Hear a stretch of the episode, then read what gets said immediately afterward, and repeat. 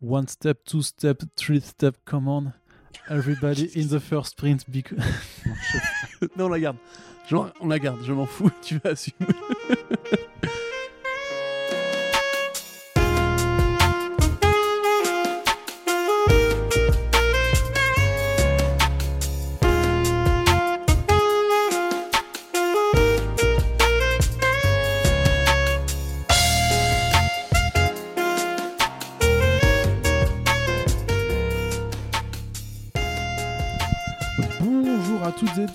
Vous écoutez First Print, votre podcast comics préféré toujours encore. Et oui, et en même temps, j'ai envie de dire, en vous proposant 12 émissions par semaine, vous n'aviez pas le choix. voilà, c'est simplement euh, euh, la loi du marché, euh, comme on l'appelle chez nous.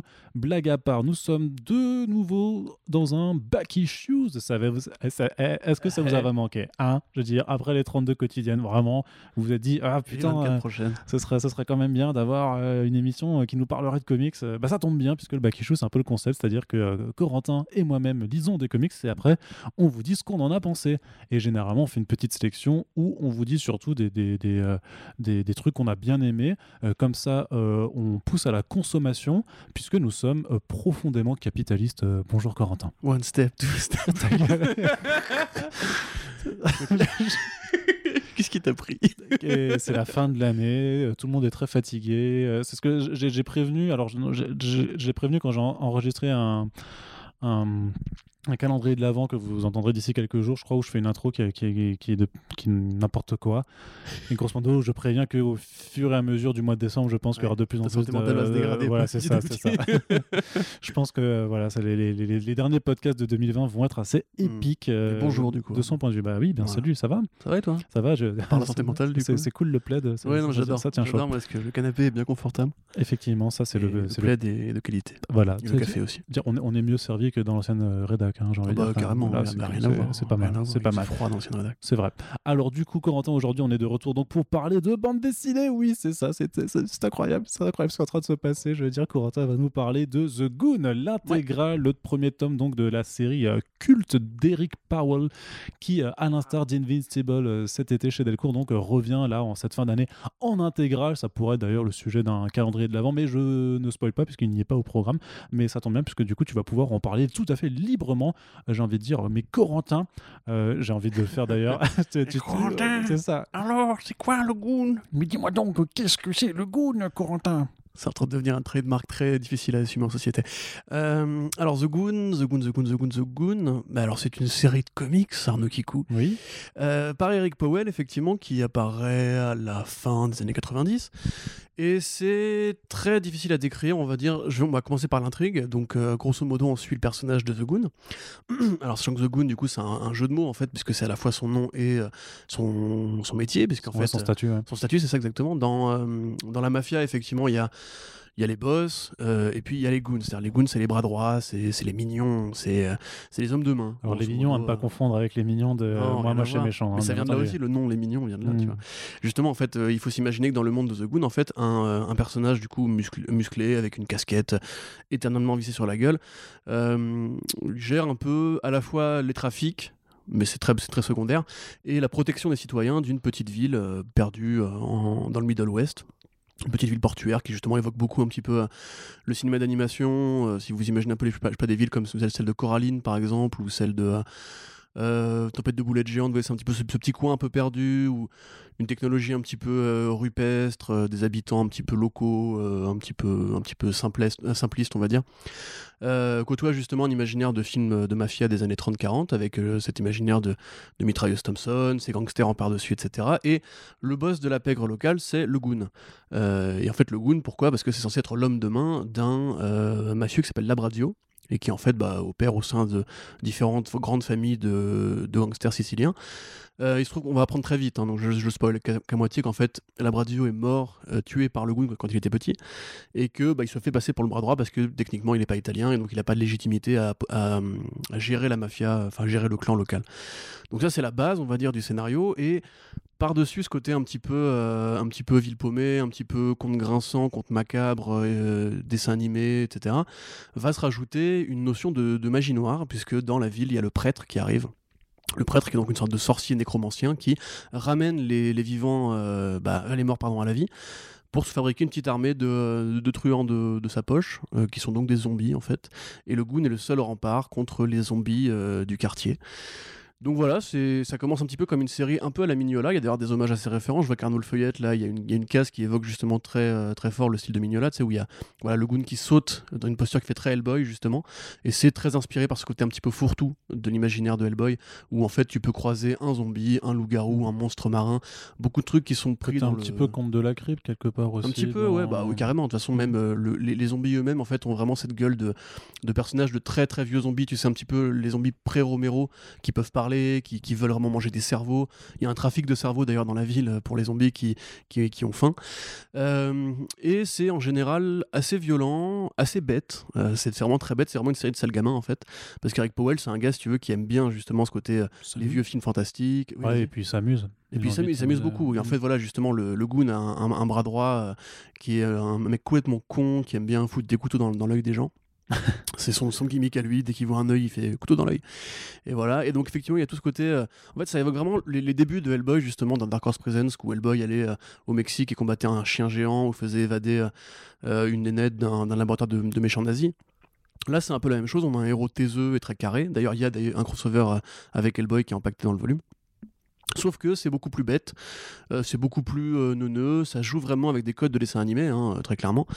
Et euh, ça peut être dramatique parfois, ça peut être même très sérieux. Il y a des numéros qui sont vraiment assez sombres, il n'y a pas beaucoup de blagues, mais la plupart du temps, c'est quand même vraiment des vannes méta qui sont assez géniales. Enfin, il y, a vraiment des gars qui sont tellement bien sentis, tellement, tellement cons, tellement, tellement gratos, tellement rentre dedans.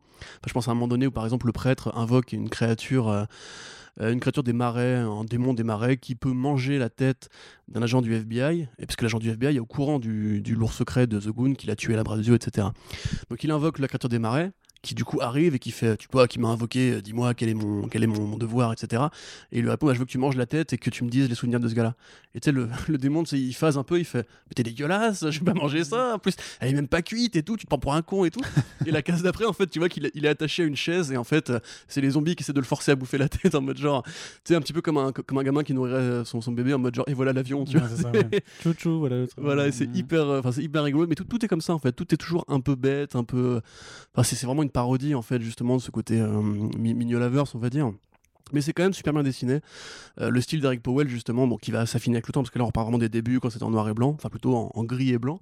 De toute façon, il y a une note d'introduction en fait au début, puisque voilà, c'est donc une intégrale qui regroupe les trois premiers volumes qui avaient été édités aussi euh, ben, déjà en VF chez Delcourt, ou vraiment enfin les, les, les, tout premiers numéros où tu as même une note euh, qui est écrite qui est écrite par Eric Powell avec Thierry Mornay, où ils disent vraiment bon voilà, ces premiers numéros, c'est de la merde, mais allez-y, ça vous fera kiffer, vous verrez que ils disent par contre voilà, lisez la suite, vous vous allez voir, ça s'améliore, mais voilà, c'est vraiment marqué euh, les premiers numéros, c'est de la dope, tu vois. en plus, il, le reconnaît lui-même. Mais je suis pas d'accord non plus, parce que c'est quand même. Bah, bah, je trouve que c'est vachement bien dessiné. Hein, oui, mais les graines sont déjà là, effectivement. Mais c'est marrant parce que justement, au début, Powell a un style vachement, euh, vachement plus fin et vachement plus détaillé, justement. Enfin, t'as le Goon qui dit qu'il ressemblait, ressemblait à une meule, euh, à une meule pelée au début, parce qu'il a vraiment un visage très ravagé et tout.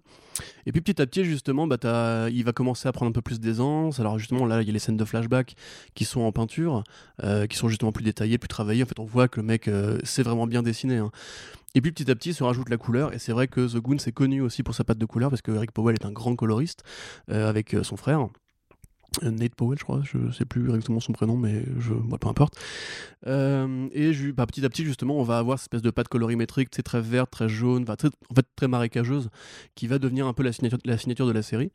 Euh, là, même récemment, pendant le confinement, il y avait Mignola qui avait dessiné un squelette de Jason les Argonautes qui avait été enfin colorisé par Eric Powell, et vraiment juste avec la colo, le truc devient vivant, tu vois. C'est assez génial. Et puis le trait devient de plus en plus animation, tu vois, ça se prend moins vraiment au sérieux, c'est de plus en plus souple, léger on, explore un bestiaire qui est de plus en plus vaste et compagnie. Ouais, puis quelque part, l'utilisation de la couleur fait un peu disparaître aussi l'ancrage qui était assez prononcé, donc ça rend la chose de toute façon un peu moins sombre, euh, on va dire, d'apparence, même si ça peut, ça peut le rester un petit peu dans, les intrigues. Oui, carrément. Après, même les intrigues euh, s'assouplissent de plus en plus, hein, je veux dire. Euh, plus ça avance, plus on vraiment on, embrasse le côté parodie, on embrasse le côté débile et compagnie. Et Enfin, sur la fin du volume, vraiment, il y a de moins en moins de numéros qui sont vraiment juste sérieux. Euh, ça existe encore parce que le Goon a un traumatisme avec son premier amour qu'il a perdu dans la ville de Chinatown, qui est un petit peu le motif récurrent. C'est un peu comme, euh, comme euh, Jeremy Renner et Scarlett Johansson dans le MCU avec Budapest. Tu vois, c'est un truc dont on parle constamment alors que ça n'a pas vraiment d'importance. Mais c'est un peu le leitmotiv, justement. On dit tant qu'on n'a pas encore effleuré cette partie-là, c'est qu'il reste des machins à raconter et compagnie. Donc, enfin, c'est vraiment, vraiment bien foutu. C'est super intéressant. Enfin, moi, je trouve ça vraiment rigolo. Euh, ça fait longtemps que j'avais pas relu The Goon et quand l'intégrale est arrivée, je me suis dit bon bah voilà, je, vais juste le feuilleter pour me rappeler mes bons souvenirs et, euh, voilà, je pourrais, je faire la critique. Mais en fait, vraiment, tu, te fais happer par, par cet univers-là qui est vraiment un nul autre pareil. Euh, et puis ce trait qui effectivement évolue de plus en plus, qui est de plus en plus agréable, de plus en plus dessin animé un peu foutraque, etc. Alors le, grand drame de The Goon, c'est que ça n'a jamais été fait justement en, animation. Il y a eu beaucoup de projets qui se sont succédés. Il y a eu 10 ans Kickstarter. Enfin, ça a été super compliqué. Ils n'ont jamais réussi à le lancer, malheureusement alors que ça mériterait carrément. Euh, comme tu disais, c'est une série culte et qu'il est bon d'avoir lu justement comme... Euh, moi je fais toujours la comparaison avec Hellboy parce que pour moi en fait je les ai découverts quasiment en même temps, justement grâce à Delcourt et dans, les bibliothèques. Et euh, il y a vraiment en fait une filiation à établir entre l'amour en fait du fantastique, l'amour des, bestioles, l'amour du côté un petit peu années 30, que ce soit justement dans les gangsters avec les grosses mitrailleuses à camembert ou dans les vieux monstres des, que tu vois sur les affiches justement de vieux films, etc. Sauf que on va dire que bah, Mignola, c'est un peu le daron sérieux, tu vois, qui fait le truc un peu gris, un peu poétique, etc. Et Eric Powell, c'est vraiment le sale, le sale gosse qui a pris les bouquins de son père et qui euh, juste colorie les pages en noir et blanc, toi, tu vois. Donc euh, c'est vraiment bien foutu et je le conseillerais vraiment à tout le monde. Euh, ça n'a pas tant vieilli, il n'y a pas tant de blagues, on va dire, un peu cancel que ça. Enfin, tu as quelques, quelques mots d'oiseaux homophobes, on va dire, qui se baladent ici ou là, mais bon, voilà, c'est Eric Powell, c'est pas non plus un mec très fin. Donc euh, voilà, franchement, une très bonne lecture. Et comme tu disais par rapport à Invincible, c'est cool de voir que ces formats ressurgissent pour tous ceux qui seraient passés à côté de ces, de, ces très grandes BD. Mmh. Et qui peuvent du coup bah, avoir un meilleur rapport quantité-prix, en fait, simplement. Bah ouais, parce que du coup, c'est une intégrale qui fait quand même 500 pages et qui est assez blindée de, de, de bonus euh, dans, dans, dans, dans, la fin, avec des carnets de croquis et tout ça, qui reprennent notamment bah, voilà, toutes, ces, toutes ces recherches d'illustration euh, sur, euh, sur, la, sur, les, bah, en fait, sur les trois albums qui sont déjà intégrés dedans. Et voilà, donc 40 balles pour 500 pages, ma foi, c'est un, ouais, un gros volume, à prix, je trouve, assez accessible par, rapport, par rapport au contenu. Très bien, bah écoute, voilà, donc The Good, l'intégrale chez Delcourt. C'est une sortie que l'on vous recommande. En même temps, on vous a prévenu. En général, quand on vous fait voilà, des back un petit peu sur la VF, on fait une sélection, on trie un petit peu dans tout ce qu'on a lu euh, récemment. Et ben, on vous recommande, on vous recommande ce qu'il y a peut-être de mieux. En tout cas, on a envie de vous intéresser, voilà, de vous faire découvrir des choses. Et euh, le deuxième album qu'on a envie de chroniquer aujourd'hui, euh, c'est un truc qui s'appelle Legion of Super Heroes, The Great Darkness Saga, la grande saga des ténèbres, donc un titre de la Légion des super-héros de euh, Paul Levitz et de euh, Keith Giffen un morceau d'histoire de DC Comics, hein, donc qui nous arrive dans la collection euh, DC Confidential d'Urban Comics, qui, dont, le modo, le modus operandi, c'est vraiment de faire un peu découvrir l'histoire secrète de DC Comics. C'est pas, pas forcément que ce soit des titres qui, qui ne sont pas connus, mais qui, on va dire, ne sont pas les plus connus. Il y a pourtant certains arts qui sont assez majeurs, comme les Longbow Hunters de euh, Mike sur euh, Green Arrow, euh, le GSA de Robinson sur, sur James Robinson, de James Robinson. bon, ils avaient, ils avaient même fait Green Lantern Emerald Twilight, qui est fondamental, puisque c'est la, la, déchéance de Al Jordan et l'apparition de Kyle Reiner. Oui. Mais l'intérêt en fait aussi de cette collection, c'est qu'elle empaque en général un ou deux numéros bonus et beaucoup de préfaces et de postfaces explicatives justement en fait, pour aider à tous, tous les mecs qui connaissent DC que travers Batman, Superman, etc., à prendre en fait ces personnages-là. Genre, je pense aussi au, au Huntress où tu avais un numéro de. The Question pour ceux qui connaissent pas du tout The Question, qui était dans le dans l'arc en question. Et euh, effectivement, vu que la Légion, c'est quand même bon, c'est connu des aficionados, mais c'est quand même très peu connu par rapport non, à. Euh, c'est pas. C'est pas. C'est pas. Il y avait quand même des épisodes qui étaient sortis, mais dans les publications à Reddit et tout ça, de il y a très longtemps, de genre avant que toi et moi on te soit nés. Donc euh, et c'est et c'est un groupe grosso modo donc de super héros qui évolue aux trois millénaire, donc, euh, donc euh, au 30e siècle sinon, et qui euh, en fait est constitué de légionnaires, tout simplement, et ce sont des individus qui ont chacun leur pouvoir spécial, c'est-à-dire que c'est pas forcément des pouvoirs complètement dingues, mais voilà, quand tu les utilises tous ensemble, ça permet d'accomplir pas mal de choses. ils sont chargés de protéger grosso modo la Terre et en fait les planètes qui sont dans le futur font partie d'une organisation des planètes unies, tout simplement, ça s'appelle comme ça. Et en fait, euh, grosso modo, il y a eu euh, plusieurs euh, runs qui, qui, existent, et notamment euh, Paul Levitz, qui a été par la suite bah, éditeur en chef de, DC Comics, ou président, je me rappelle, je crois que c'était président. C'était président. Mmh. En fait, grosso modo, il a fait un run de 180 numéros sur la Légion. C'est un run qui, dans son ensemble, est quand même une pierre de, cette équipe de, super-héros. Et parmi les 180 numéros, il y a en fait un arc qu'il a fait assez au début euh, de son run, notamment parce qu'il devait un petit peu relancer la machine, puisque c'était un, groupe qui, euh, qui perdait un petit peu en, popularité. Et qui euh, voilà a fait donc cet arc qui s'appelle la, Great Darkness Saga qui est de toute façon considéré comme un peu le, pinacle de, de, son temple. C'est un peu voilà c'est le meilleur truc qu'il a fait.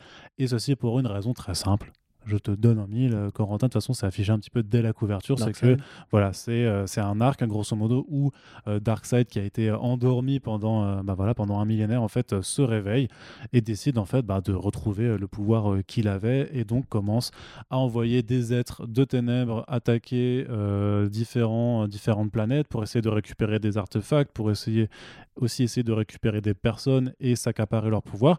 Et la Légion des super-héros va donc se rendre compte bah, que, bordel de merde, euh, ils sont quand même en train de se faire attaquer de façon soutenue, violente par des créatures euh, des ténèbres, dont certaines en plus euh, qui ressemblent à des personnages du passé, c'est-à-dire qu'il y en a un qui ressemble un petit peu à Superman, tu vois, il y en a un qui ressemble un petit peu en fait à l'ancêtre d'une légionnaire actuelle, donc ça, devient de plus en plus, de plus en plus bizarre. Et donc arrivera forcément un moment où il va y avoir une grande confrontation cosmique euh, de la Légion des super-héros contre Darkseid. Et voilà, c'est un peu, c'est vraiment une très très grande épopée, c'est euh, de l'épique euh, à tous les étages. Mais bien entendu, c'est un peu, c'est d'époque, donc c'est un petit peu vieilli. Mais ce qui est vachement intéressant dans cet ouvrage, alors par rapport à ce que tu disais avant, il n'y a, a, pas de, notamment parce que moi j'avais déjà le, volume VO parce que c'est comme ça que j'avais découvert la Légion. Et bah, en fait, il y a moins de numéros que dans l'édition VO mais parce que en fait ils ont enlevé les trois numéros du départ parce que c'est vrai que ceux-là en fait ont pas grand chose à foutre avec euh, l'ensemble de l'intrigue de la de la Great Darkness Saga. Donc quelque part je trouve que là enfin je trouve ça intéressant dans le sens que ça te met plus rapidement dans le bain et que ça te met ça te fait un, peu plus, un petit peu plus parce que sinon c'est quand même une série qui est un peu je pense difficile à aborder parce que euh, voilà il y a je sais pas il y a, y, a, y a 50 membres euh, dans la Légion des super héros donc tous les retenir c'est alors forcément t'en as as les membres fondateurs qui seront les plus connus t'as Saturn Girl Cosmic Boy enfin Lightning Lad ce genre de personnages qui sont un petit peu ceux que tu connais euh, le, plus facilement. Mais voilà, tu as, Bouncing Boy qui est un mec qui sait rebondir, quoi, qui, voilà, qui a un pouvoir un peu nul, mais qui reste aussi important. Et tu as, voilà, as plein, as Timberwolf, tu as plein, as plein d'autres euh, personnages. Mais ce qui est vachement intéressant dans ce volume, c'est que non seulement bah, tu as cette grande épopée cosmique où voilà, on voyage de planète en planète, on se permet d'avoir des scènes qui sont complètement hallucinées, c'est-à-dire que grosso modo, et euh, bon, ça, ça spoil un petit peu, mais après, voilà, c'est un récit d'époque, donc est-ce que ça spoil vraiment? Mais à un moment, on va dire que Darkseid réussit, si tu veux, à placer la planète Daxam qui est quand même, euh, je sais pas si tu te rappelles, Daxam, c'était une voisine de Krypton, c'est-à-dire que les habitants des Daxamites euh, répondent un peu aux mêmes lois par rapport au soleil rouge et au soleil jaune. Et grosso modo, en contrôlant euh, une, la planète avec tous les habitants de Daxam, en les plaçant sous un soleil jaune, bah, ils se retrouvent avec une armée de, de, Superman. de Superman qui peut en fait filer en nuée dans l'espace et détruire des planètes dans, un claquement de doigts. Donc, tu as vraiment ce genre de, scène complètement grandiloquente et assez, assez hallucinante qui, bah, voilà, qui sont l'astueux, la, l'apanage du grand cosmique à la DC de, de, de, l'ancienne époque. Et en même temps, ce qui est bien, c'est que tu comprends aussi, euh, en fait, ce qui fait le sel de, de, la Légion, un petit peu comme les X-Men aussi, de, à la concurrence, c'est un peu ce côté soap. C'est-à-dire que c'est des, des personnages qui évoluent, qui ont des relations entre eux. Donc, euh, bah, Ils sont assez jeunes en plus. Ouais, ouais c'est ça, c'est ça. Oui, ils petit côté un peu Titans aussi. Tous, euh, tous la vingtaine, bah ouais, c'est clairement un petit, il y a clairement un petit peu de ça. Et il y a aussi, euh, donc voilà, ces, euh, ces, liaisons, ces tensions qui se font, des liaisons amoureuses qui se créent ou non. Euh, ce côté un peu teen drama, mais plus même young adult drama, vraiment, parce que c'est pas, justement, c'est pas non plus des adolescents, ils sont censés être assez adultes et responsables. Et tu as aussi quelque part une approche un peu politique, c'est-à-dire à la fois politique extérieure, parce que c'est un groupe, enfin c'est un, un, peu les flics de, de l'espace du futur, et qui ont demandé aux gardiens euh, de, de, de, laisser les Green Lanterns en dehors du secteur de la Terre. Ils ont dit maintenant, c'est nous, on protège la Terre, les Green Lanterns, vous dégagez, parce que votre, votre ingérence, euh, vous les gardiens, euh, ça, suffit. Et aussi politique interne, puisque il y a un chef, il y a toujours un chef qui est le, bah, le, le leader de la Légion mais le, il reste pas indéfiniment le chef. Il y a des élections euh, internes, et notamment dans ce volume-là, bah, c'était la première fois que c'était euh, c'est Dream Girl du coup qui accède au statut de chef de la Légion. C'était la première fois, je, crois bien, que c'était une femme qui dirigeait ah bah euh, le, groupe. Juste attendre 1000 ans et puis c'est bon, ça y est, on peut. Voilà. ça. le grand remplacement, c'est pas pour donc, tout donc voilà, c'est euh, c'est c'est un volume qui permet euh, de, de découvrir vraiment dans un ensemble là. Donc euh, l'ensemble, ça fait une bonne dizaine de numéros euh, qui permet de découvrir vraiment euh, qu'est-ce que c'était la Légion, de comprendre aussi, notamment avec cet art qui est quand même un, un des meilleurs, euh, pourquoi ça, ça a été quand même un, un groupe de super-héros qui a été énormément apprécié des- du lectorat de DC Comics. Mais euh, il faut reconnaître que ça a vieilli, c'est-à-dire que c'est très bavard. Paul Levitz, toujours quelqu'un qui a été très bavard. Moi, je me rappelle que même dans, dans ces dernières années, quand il faisait les, euh, les, euh, les euh, Earth 2, euh, non, les World's Finest, là, tu sais, avec Power Girl et, et Ouais. Huntress, là, c'était très, très, très, ça causait, ça causait pour pas forcément euh, grand-chose. Donc, euh, voilà, c'est euh, un dessin aussi de Keith Giffen qui a, qui a une narration, euh, enfin, un découpage qui, a, qui est à l'ancienne. Tu as notamment un numéro d'annual dans, dans cette BD où euh, systématiquement, tout en haut de page, tu as une sorte de, de communiqué Telegram, machin, qui résume un petit peu ce qui est en train de se passer et qui est ultra lourd à lire, en fait, aujourd'hui, parce que c'est, voilà, il n'y a plus personne qui écrit comme ça. en général. euh. Ouais, et en même temps, il faut, faut essayer de t'immerger. Donc voilà, c'est pas le truc le plus accessible de cette collection, clairement. Mais euh, Darkseid, déjà, enfin tu vois, Darkseid, c'est trop bien. C'est quand même le meilleur vilain, euh, le meilleur et le plus grand super vilain de l'univers DC Comics. C'est quand même un affrontement qui est. Mais bien sûr que si. Joker, frérot. enfin. Non, mais euh, oui, mais de l'univers d'ici, pas de l'univers Batman. L'univers Batman, c'est limite un univers à part, tu vois. Mais non, mais Darkseid, c'est quand même le, le feu. Oui, Franchement, je suis désolé. Taquine, taquine. Donc voilà, non, c'est vraiment une belle épopée. Je trouve que c'est super intéressant d'avoir ce travail d'époque et en même temps, vu que en même temps Urban a aussi commencé à publier le titre Legend of Superheroes de Brian Michael Bendis, ça permet aussi de voir bah, d'où d'où on part et d'avoir un bon un, un bon échantillon. Donc euh, voilà, moi c'est une lecture que bah, que je vais que je recommande aussi, en étant conscient des limites que ça peut avoir. C'est-à-dire que si vraiment vous vous supportez pas la narration à, l'ancienne, euh, c'est peut-être pas euh, peut-être pas le truc euh, que vous voulez absolument mettre dans votre bibliothèque. Mais pour moi, ça, bah, quand je l'avais découvert à l'époque, c'était c'était vraiment un coup de cœur assez immédiat par le contexte, par, le fait aussi que tu n'es même pas perdu. C'est vraiment que tu les découvres un à un. Il y a des petites fiches explicatives à la fin de que Urban donc c'est un peu l'apport qu'ils ont mis euh, dans, dans le bouquin. Mais même quand tu connais pas du tout la Légion tu découvres comme ça, en fait, bah, ils, ils- te prennent la main un petit peu. Au final, c'est pas grave. C'est pas grave de pas savoir ce que Timberwolf et Bouncing Boy ont fait les 50 numéros d'avant. Tu prends chemin avec eux, tu découvres un peu euh, voilà, un groupe de jeunes qui, euh, qui galèrent à protéger euh, ben, l'univers parce qu'il y a une menace cosmique complètement délirante. et voilà, donc c'est vraiment un bon récit que euh, je vous recommande et donc euh, qui est sorti euh, donc chez Urban Comics dans donc dans cette collection DC Confidential donc ça, ça coûte euh, 22,50 euros. Non, C'est un bon rapport à quantité-prix. Bah comme toujours, bah de toute façon on, on le sait que les voilà que Urban Pas payé par Urban, euh, hein, je pense sincèrement. non, non, on n'est bon pas- quantité-prix. Non, non, mais c'est voilà, c'est oui, c'est qu'est-ce que je veux dire? Euh, il, reste encore les moins chers du marché. C'est-à-dire que grosso modo tous les autres euh, sont alignés sur à peu près les mêmes prix. T'as Panini qui est un petit peu au-dessus et Urban fait encore des tomes effectivement qui sont euh, les plus euh, plus plus accessibles que d'autres. Donc ça voilà, ça c'était Great Darkness Saga et on va passer à un autre titre. Et je vais continuer un Ah, peu attends, euh, le solo qui coule. un peu euh, mon monologue, mais là bah, du coup c'est alors c'est Mais c'est- Du coup, je peux juste t'interrompre par- avant que oui tu passes tu à peux bien suite. sûr bien sûr C'est juste. euh, Mais bien que- sûr, on, on peut m'interrompre, on peut le Mais faire. bien sûr, mais on le fait d'ailleurs. Oui, bah Voilà, voilà, c'est- en cours. Faites-le. Mais euh, non, c'est juste, euh, tu vois, tu, tu disais, bon, c'est vieux, ça a vieilli, etc. Moi, je, enfin, je, je sais très bien, effectivement, qu'il y a beaucoup de gens qui n'arrivent pas à. Enfin, qui même ne supportent pas, en fait, de lire de l'ancien. Ce que je trouve toujours assez paradoxal, parce que, genre, au cinéma, tu te dis pas, oh là là, je, vais, tu vois, le- je vais pas regarder The Breakfast Club ou Ferris Bueller parce que les jeunes n'ont pas de smartphone et donc je me reconnais pas dedans, tu vois. Non, mais après, tu as des façons de, de, de, de jouer, tu as, quand même Oui, une t'as certaine impression d'époque. cinéma, tu Ouais, c'est pour ça que, enfin, je, je te, je je je te Tu me contre dans la coupe. je te contre-coupe. C'est ça nul, du coup. mais euh, moi, je sais que j'ai ce rapport, par exemple, à la musique, tu vois, notamment dans le métal. Je supporte pas le heavy metal euh, et le, le, Les années le- 80. le hard rock et le thrash metal, ouais, tout ça. C'est des- ça, je déteste Metallica. J'ai horreur de ça, quoi. Ouais, ouais. Parce que ça, ça apparaît dans mes oreilles, ça sonne comme un truc qui est daté, qui, ne- qui ne me correspond plus du tout. Et euh, Ouais, bah, pareil après, pour les films, tu vois.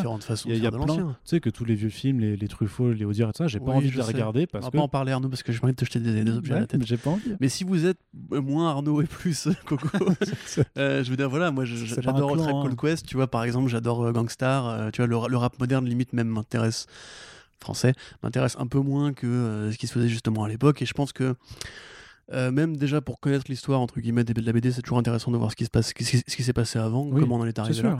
Et puis merde, enfin je veux dire, un, un bon Hitchcock par exemple, euh, il, est, il est exigeant, il est bien filmé, même si les acteurs jouent effectivement comme ci comme ça, même si le rythme est comme ci comme ça. Là, je pense que que j'ai c'est- toujours, j'ai toujours pas vu Psychose. hein. Ah ouais, Ouais. bah, bah, je, je me barre. non mais voilà, mais je dis Hitchcock pour dire un truc parce que c'est voilà, c'est la référence. De tout toute façon, je pense que tu, sais n'importe quelle grande référence, je suis sûr que je peux trouver un truc que j'aurais pas vu ou pas. D'accord, bah, non, pareil. Pareil, personne personne n'a tout vu de toute façon. Mais justement, c'est intéressant parce que quelque part, Urban, du coup, là, petit à petit, ils se mettent à aller piocher un peu dans les classiques de la ligne claire. Il y a Swamp Thing de Moore qui est arrivé, il y a les, les Doom Patrol, bon, qui sont relativement récents, ça 30 balais, quoi, grosso modo. Enfin, pour euh, Doom Patrol. Mais voilà, enfin, il faut pas oublier justement que euh, en France, on passe à côté d'une très très grosse partie de l'histoire des comics parce que justement, beaucoup de gens si ça n'a pas la gueule de Jim Lee, enfin si c'est pas le dessin de Jim Lee, si c'est pas précisément les trucs qu'ils peuvent retrouver en, en tous les mois avec tome 1, tome 2, etc. Les gens n'y vont pas et je trouve ça vraiment très dommage parce que justement, enfin il y a plein, tu là, on, on- peut-être on a peut-être pas assez dit, mais The Great Darkness Saga c'est vraiment considéré comme un chef-d'œuvre de son temps. Ouais. C'est un truc qui, que tu, tombes- tu trouves dans les listes des top 50 euh, de comics de DC à lire. euh, Peut-être pas autant que DKR ou Watchmen et compagnie, mais c'est vraiment un truc super important en super-héros. Et donc moi, je vraiment, je conseillerais aux gens, pas forcément de l'acheter, mais au moins de s'y intéresser, même si vous n'êtes pas forcément, euh, enfin, si vous êtes juste sur le moderne, essayez quand même de lui donner sa chance. Ouais. Voilà, c'est tout. Et puis Darkseid. De, voilà, de- Darkseid. de- de toute façon. Et puis Moon Girl, elle est bien aussi. Hmm Euh, Moon Girl. Dream- Moon Girl. Dream, Dream Dream Girl. Girl, ça, Dream Girl, je confonds, Dream. Girl. Mais il y avait eu, euh, c'était pour euh, Future's End, il y avait eu un numéro. euh, c'est c'est con, tu vois, c'était un événement de merde chez DC, mais ils avaient fait un numéro avec des membres de la Légion. Il y avait notamment avec Dream Girl qui était un peu dans une sorte de. C'était un numéro concept où en fait elle était un peu enfermée dans son propre, dans son propre rêve euh, qui tournait en boucle. C'était hyper bien, c'était super joli, c'était euh, ultra bien, bien narré. Donc Hmm. euh, voilà. Ok. C'est juste comme ça en fait. Euh, j'ai juste ce, ce- ce retour d'un numéro, voilà, de la- parce que la Légion du coup euh, euh, avait été salement, salement annulée pendant la, la période New 52 quoi. Oui, bah où, oui, parce que c'était Justice League 3000 euh, qui se passait dans, en l'an 3000.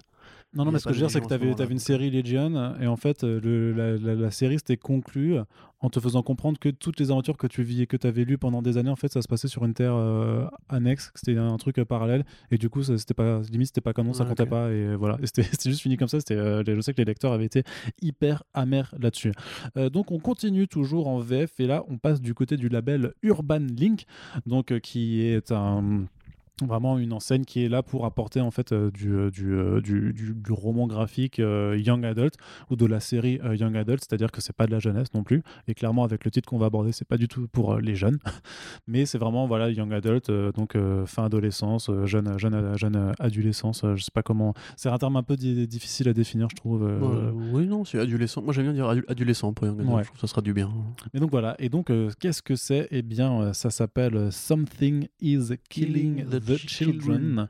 Donc euh, c'est un... Quelque chose tue les enfants. Ouais, c'est pas cool de tuer des enfants euh, par Oh, ça ailleurs. dépend. euh, Bah non, bah non. Il y a des situations. Non, non, bah non, trop pas, trop pas. Je, je, je ne cautionne Il y pas. a des gamins qui jouent à Fortnite, mec. Oui, mais ça, mais mec, euh, tu joues à Pokémon et puis voilà. Oh là pense- là, oh là là. Je pense que Oh là le, là, re- dire, regard que les adultes de l'époque ont joué à Pokémon est le même que celui que tu as sur les jeunes qui jouent à Fortnite aujourd'hui. C'est tout ce que j'essaie de dire. D'accord. Ben, je, je me- je m'en vais. D'accord. Vas-y, Bref, hein. c'est écrit donc par James Tanyan Four, euh, donc euh, que vous connaissez très certainement puisqu'il a écrit euh, Detective Comics Rebirth. Maintenant, il est le scénariste actuel du titre Ouais. Batman Et il a un nom de Pokémon? et il a un nom de Ouais, Pokémon. Tignon. Tu connais pas Tignon? Ah oui, oui, Ouais. oui. Pff, Ah, il y a un mec qui m'a dit qu'il- un mec qui m'a dit qu'il Tu- vois, fallait dire Tignon parce qu'en fait c'est Tyson mais Tyson plus Nion en fait. Donc Ouais. c'est Tignon en fait. Ouais, mais tu vois, il y a une- quand même une raison pour laquelle il n'y a pas de hashtag Corentin rigolo. on vient, on vient de, de- de le Non mais comprendre. j'accepte, mais j'aime bien son nom du coup. Donc c'est donc, donc voilà ce scénariste là qui euh, voilà qui euh, qui opère aussi en indé sur sur, sur d'autres séries et c'est dessiné par euh, Werther Del Eldera. Je le prononce très certainement un petit peu mal.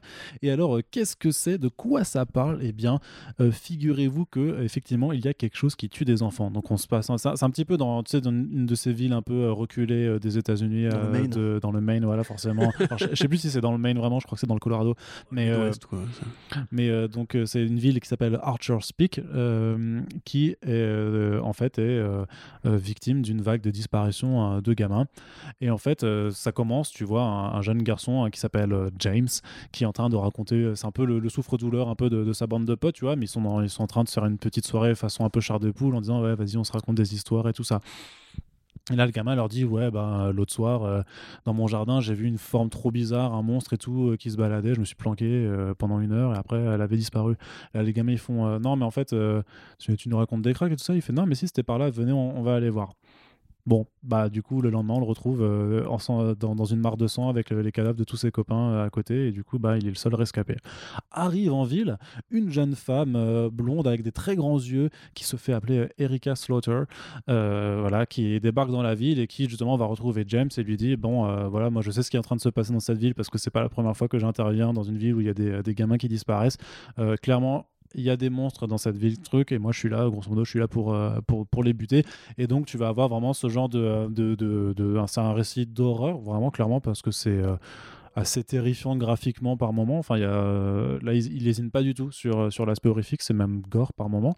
Et euh, vraiment, donc d'avoir un peu cette chasseuse, cette chasseuse de monstres avec voilà ce gamin un peu paumé qui va essayer de l'aider tant bien que mal, alors qu'elle elle a un peu vraiment cette figure, tu sais, de la personne qui, connaît, qui connaît ses bails, elle sait à quoi elle a affaire, et bien entendu, ben, tous les autres ne vont pas forcément la croire, vont se méfier d'elle parce que c'est quand même une meuf qui se balade avec des ciseaux, enfin des sécateurs et des couteaux dans, dans, dans son sac. Donc forcément, quand la famille des disparus ou le euh, se, euh, la rencontrent, ils se disent non mais en fait c'est toi qui es en train de buter les gens c'est pas tu vois parce que de façon rationnelle tu, tu réagis là-dedans. Donc voilà c'est euh, le, premier album donc c'est un petit format chez Urban Link donc c'est souple c'est c'est un peu pour le leur tagline c'est le roman graphique qui ne te lâche pas.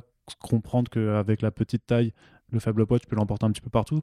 Euh, voilà, donc c'est les cinq premiers numéros de cette série qui a cartonné de ouf euh, chez Boom Studios. Et franchement, je comprends très bien parce que c'est hyper prenant en fait. C'est justement, on évoquait un peu euh, Stephen King avant, mais ça, c'est vraiment pour le coup, ça te prend au tri vraiment. Tu es vraiment happé dans cette histoire qui te dit, enfin, où vraiment tu dis, ouais, ok, les, le monstre, leurs designs sont charmés.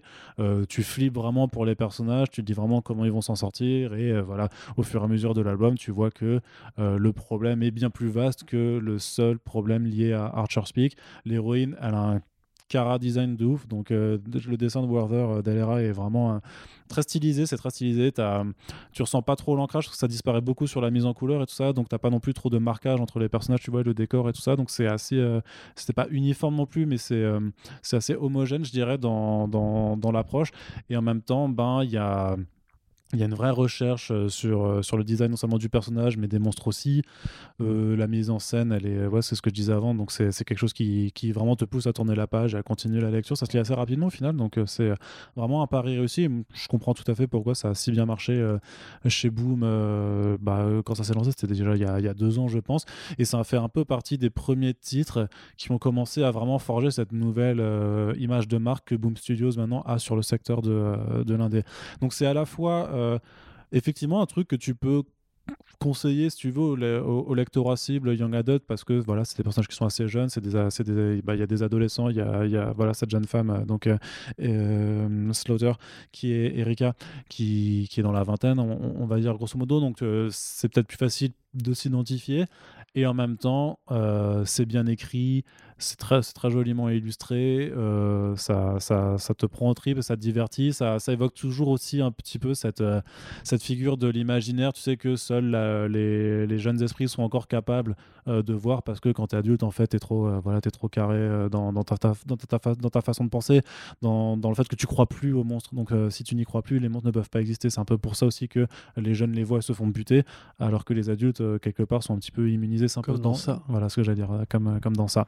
Donc voilà, c'est hyper prenant. Le... En plus, c'est vachement accessible en termes de prix, hein, parce que c'est, je crois que c'est ouais, 14 euros, 14 euh, euros Donc une lecture que je vous recommande.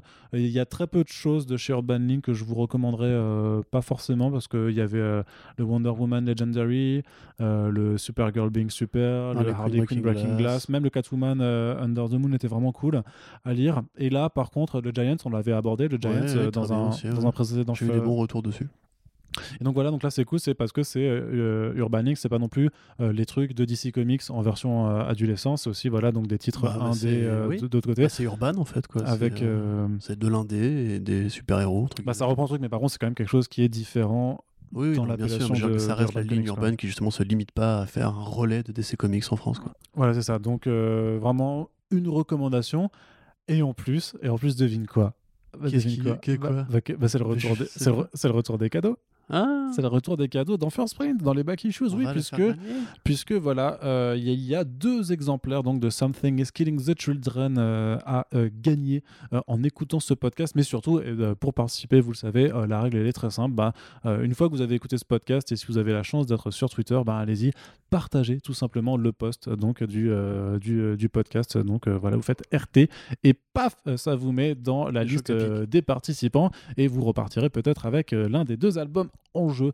Paf. Et donc voilà, bah, moi ça me fait toujours plaisir de pouvoir euh, vous proposer ce, genre, ce genre de bouquin que j'ai bien kiffé. Comme ça, vous les kifferez aussi. Et donc merci Urban Link pour ceci.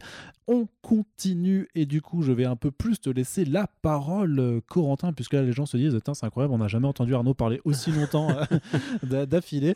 Alors, on va causer euh, World de euh, Richard Corben. C'est euh, sorti tout récemment chez Delirium. Qu'est-ce que c'est que ça? Euh, c'est une bande dessinée, Arnaud. Ah, d'accord. Alors Murky World, c'est la dernière bande dessinée de Richard Corben, donc un nom qui est quelque part presque plus connu en France qu'aux États-Unis, paradoxalement. Donc pour ceux qui ne voient pas, Richard Corben, c'est euh, d'ailleurs je vais encore vous parler de Hellboy, du coup c'est bien. C'est euh, un dessinateur, mais aussi un scénariste qui a fait ses débuts dans les années 70 à peu près euh, dans le- les comics underground. Donc est un américain, mais qui a ensuite travaillé vers, enfin au moment de la fondation de Metal Hurlant par Druyet et Mobius en France en fait où il a commencé justement à illustrer des histoires de science-fiction, euh, des histoires de fantasy aussi. C'est un mec qui, a un imaginaire assez vaste où il y a toute une série en fait de motifs clés, euh, motifs clés récurrents qui reviennent euh, régulièrement dans sa bibliographie. Là en l'occurrence on est sur un de ses de ses les plus les plus anciens qui est l'hommage en fait à Robert T. Howard donc à Conan le barbare puisque c'est à nouveau un monde de fantasy dans lequel on va suivre le personnage principal dont le nom va pas me revenir Tougat euh, je crois que c'est Ouais, ça tout ça, ouais, tout gâte, ouais. voilà, Tougat, qui euh, alors, est- apparaît au milieu de la brume, donc du monde trouble, du Murky World, et va effectuer une boucle temporelle en fait où il va revenir en arrière dans le temps, vivre l'aventure qu'il a vécue qui, pour le mener au début du bouquin et euh, apprendre très peu de choses en- au passage, puisque un petit peu comme beaucoup d'ar- d'artistes de, du label Metal Hurlant Heavy Metal, c'est un mec qui a un humour un peu, euh, un peu corrosif, on va dire, et qui aime bien en fait se foutre de la gueule de son propre travail. Et en même temps, il a aussi un truc qui est euh, très personnel, je pense que ça n'a pas beaucoup changé avec le temps, c'est que c'est un mec qui aime bien mettre du gras, on va dire. C'est-à-dire qu'il aime bien justement les héros un peu bébêtes, il aime bien les nanas un peu, euh, euh, on va dire, qui ont des poumons, euh, des poumons impressionnants. Bah, qui ont des grosses miches, hein, tout simplement. C'est plus, les, plus la poitrine, son truc à lui. Mais c'est- la poitrine, c'est les miches. Non, c'est- mais non, c'est le cul, les miches, Arnaud. Mais non, Oh là tu là. peux dire, mais non, bah des grosses loges, Oh tu- préfères, voilà, j'essaie, d'avoir une expression un peu, un peu, un, peu beauf pour Bon, voilà, trucs écoute, à- les- avec des les- femmes des- qui ont des gros nénés. voilà, qui ont des poitrines généreuses, on va dire. Et donc du coup, euh, c'est toujours ce style très particulier, parce que Corben justement euh, est très connu pour euh, ce, ce style très, part- enfin, très bizarre en fait, qui est, Est-ce qu'on peut dire que c'est moche quand même? On peut le penser. Il y a plein de gens qui m'ont qui m'ont dit qu'ils ne supportaient pas le, le style de Richard Corben. C'est vrai que moi je connais pas tout Richard Corben, mais là, Murky World, je trouve ça particulièrement laid. hein. Après là, il a, il a 80 ans, tu vois. donc, oui, ah c'est sûr, mais. c'est c'est forcément plus compliqué, mais franchement, il y, a- il y a même assez peu de choses qui ont changé en fait depuis 40 ans. Depuis toujours, Corben, il a un style qui tend vers la caricature. C'est-à-dire qu'il aime bien Ah justement bah les oui. physiques, euh, les physiques pas possibles, ouais, les tronches ouais. pas possibles. Il, il te met des angles entre guillemets de caméra euh, qui font que les personnages sont vus en contre-plongée, ils sont encore plus moches et tout. Il a un goût aussi pour la nudité vraiment gratos. Euh, genre, si vous regardez par exemple Mais la, masculine, de masculine comme féminine. oui, bien sûr, bien sûr, bien sûr. Mais si vous regardez la fiche de Neverwhere sur, euh, sur Google Images, par exemple, vous verrez que euh, le personnage principal euh, et l'héroïne principale, on va dire, sont superposés dans, dans une position qui fait qu'on dirait que le mec la prend en levrette. Euh, c'est une affiche qui est hyper connue, hein, qui est une de ses, un, de- ses euh, signatures move, on va dire, dans l'industrie des comics. Euh, et c'est justement très l'humour gras, on va dire, un peu de, Corben qui est bah, qui s'amuse, quoi, on va dire. C'est une sorte de grand parodiste qui, a toujours aimé justement faire du Conan sans la noblesse de Conan, mais il a même adapté en fait des, nouvelles de, de Robert T. Howard, euh, pour le coup très premier degré. Mais si vous prenez Den par exemple, qui est un, de ses sagas, une sagas les, plus connues, c'est un jeune geek qui se retrouve euh, happé par un monde de fantasy. Sauf que quand il arrive dans ce monde-là, il est à poil, hyper musclé, et toutes les meufs veulent coucher avec lui. Donc voilà, c'est vraiment un délire de, euh, ouais, voilà, c'est un, artiste nerd, on va dire, qui aime bien rigoler, qui aime bien euh, se foutre de la gueule du monde et qui effectivement a un style vraiment très très particulier. Alors, toi tu trouves ça moche, mais effectivement ça fait partie justement de ces, styles de dessin uniques au monde. Unique en son genre en tout cas. Euh, Corben, il est aussi connu pour avoir un style plus noble par endroit. Justement, il a commencé chez Warren avec Eerie and Creepy et Vampirella. Et à l'époque, justement, le trait était peut-être plus, euh, simple et moins caricaturiste. Euh, aujourd'hui, on retrouve un petit peu sa générosité dans le trait et il a cette espèce de rapport très bizarre aux couleurs.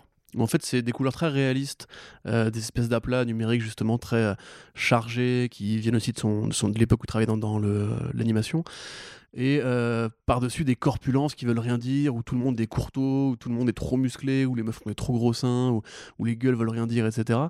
Donc euh, moi je trouve ça assez hypnotique, j'avoue. Euh, mais bon, je, suis fan de cette BD underground très particulière. Effectivement, je pense que si on, est, on était de nourri à Jim Lee ou même à, Mobius en général ou, ou à tout ça, on, tombe là-dessus, on se demande ce que c'est. Il n'y a, pas que Jim Lee et Mobius non plus. Hein, mais, Non, mais après, bah, je peux. non, mais faut, dire que c'est non, mais c'est un style qui marque l'œil et qui ne sera clairement pas apprécié de Mais je pense que c'est comme trauma, tu vois. C'est comme le cinéma de trauma. Tu commences au départ, tu te dis, ouais, c'est mal foutu, c'est mal filmé, c'est un peu abject, c'est branli branlo, euh, les couleurs elles, sont, criardes. Il y a vraiment ce style criard en fait chez Corben. C'est presque du, dessin volontairement vulgaire. Sauf qu'après, il a aussi une générosité dans justement les découpages, dans la façon dont le trait se propage dans, sur la page. Euh, il, y a eu des bouquins qui ont été écrits sur la façon dont il utilise les couleurs, par exemple. C'est vraiment un mec qui, qui compte et qui a d'ailleurs été décoré du prix d'Angoulême enfin du Festival international de la BD d'Angoulême il y a deux ans. Euh, d'ailleurs, on voyait ses peintures, on voyait un petit peu comment son style avait évolué. En fait, on, comprend que petit à petit, il fait de moins en moins d'efforts en fait pour assouplir ce que lui il aime bien, euh, ou pour préférer entre guillemets s'amuser avec justement euh, ces, gueules pas possibles et cette violence, parce que c'est très violent aussi. qu'il aime bien. Donc voilà, moi je, je le conseillerais grosso modo aux fans de Corben. Si vous ne connaissez pas Corben, évidemment, je pense que c'est un peu compliqué d'entrer dedans par là.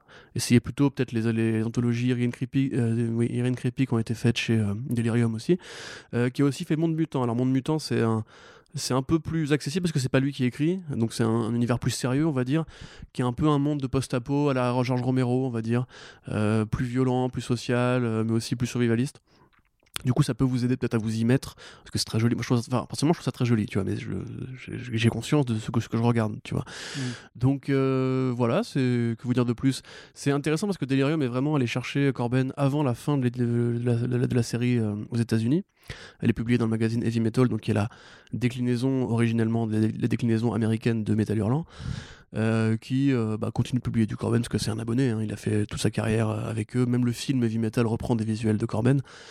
Donc euh, voilà, si vous, pareil, si vous voulez découvrir Corben, il y a aussi Hellboy au Mexique qui a été fait, Hellboy par Richard Corben justement, qui a été fait chez Delcourt et qui pour le coup est vraiment plus accessible parce que c'est Corben qui fait du Mignola, notamment le, passage génial avec. Euh, qui a d'ailleurs été fait dans le film de Daniel Marshall avec euh, ce catcheur de lucha libre qui devient un vampire comment dirais chauve-souris, euh, qui pour le coup est vraiment magnifique à regarder en BD, qui est beaucoup moins intéressant à regarder en, film.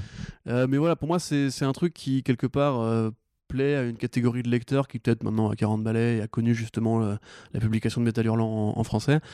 c'est toujours intéressant à découvrir. Je pense que c'est de la BD qui ressemble à, aucune autre, à aucun autre style de BD. c'est à la fois complètement con, complètement gratos, complètement halluciné et finalement pas si inintéressant. On peut même le voir justement, on peut même se dire que Tougat, qui vieillit en accéléré dans, dans le volume, qui essaie toujours de niquer des meufs sans, sans grand résultat, bah, en fait c'est la, la vie de Corben, tu vois, quelque part, c'est, lui qui se regarde en, tant que vieil homme qui a fait beaucoup de BD de cul et qui euh, interroge un petit peu son héritage, on va dire. Euh, même sans l'intellectualiser, c'est vraiment juste euh, une bonne parodie de Conan, avec vraiment voilà, un, artiste qui reste quand même assez agile de ses crayons compte tenu de son âge, on en a vu qui ont plus mal vieilli que ça. Euh, et puis c'est, ça reste cool de la part de Delirium d'aller chercher, justement, on parlait tout à l'heure du côté euh, le patrimoine en comics qui se perd un petit peu. Euh, Corben, il est connu justement du jury d'Angoulême, il est connu de quelques lecteurs euh, fans d'Underground et compagnie, mais il est très peu connu des nouveaux lecteurs qui rentrent dans le comics ou dans la BD aujourd'hui. Alors qu'au final, bah, il continue à travailler et, et avec un, travail qui justement a pas grand chose à envier à ce qu'il faisait au début. Donc, euh, moi je trouve ça vraiment super cool que ça continue d'exister et que justement, bah, pour les mecs comme moi qui aiment bien, euh, t'es des éditeurs comme Delirium qui prennent ce genre de risque d'aller chercher ce genre de BD alors qu'ils savent très bien que ça marchait vraiment très très très niche, particulièrement aujourd'hui. En plus, c'est un très beau format euh, d'édition en termes de bouquins. C'est un éditeur qui, euh, qui soigne clairement euh, les bouquins Je l'ai pas dit, mais il y a une galerie de croquis à la fin du volume euh, qui est très très généreuse aussi. Voilà. Voilà, donc un livre que vous pourrez vous procurer pour la modique somme de 25 euros. Et on vous rappelle hein, que dans euh, la description du podcast sur Aosha et sur le reste, hein, on met des liens pour commander les bouquins si ça vous intéresse chez Comic Zone. C'est une façon de à la fois de soutenir un libraire indépendant avec qui bah, on, est, on est copains et partenaires depuis quelques temps.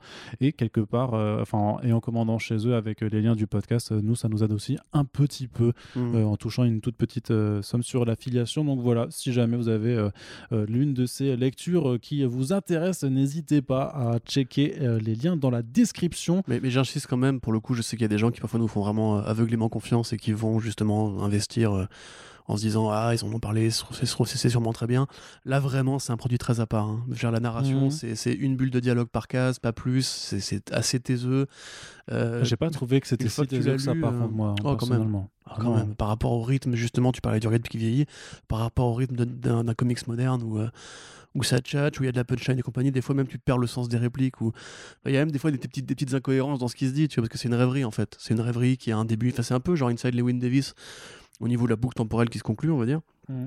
Mais euh, enfin, c'est vraiment super particulier. Donc moi, je vous dis au moins feuilletez-le avant de l'acheter. Euh, ou alors vraiment découvrez justement Monde Mutant qui est pour le coup vraiment plus simple. Est-ce qu'on a encore le droit de feuilleter des bouquins en librairie? Oui, c'est vrai qu'aujourd'hui, euh, bon, ça va rouvrir. Enfin, ça a rouvert là, ça y est. Oui, non, ça a rouvert, mais c'est, je, je sais pas, je sais pas.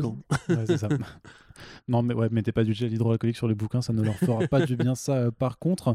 Et ben, du coup, on va continuer. C'est justement, c'est moi qui vais un petit peu reprendre euh, la parole en vous parlant euh, de Suicide Squad Renega de Tom Taylor et Bruno Redondo donc euh, la, team créative derrière les volumes d'Injustice. Alors Bruno Redondo n'était pas le seul artiste sur, sur les Injustice de Tom Taylor, mais il faisait partie voilà, de, du, du châtel un peu de, de dessinateur qui était avec lui là-dessus.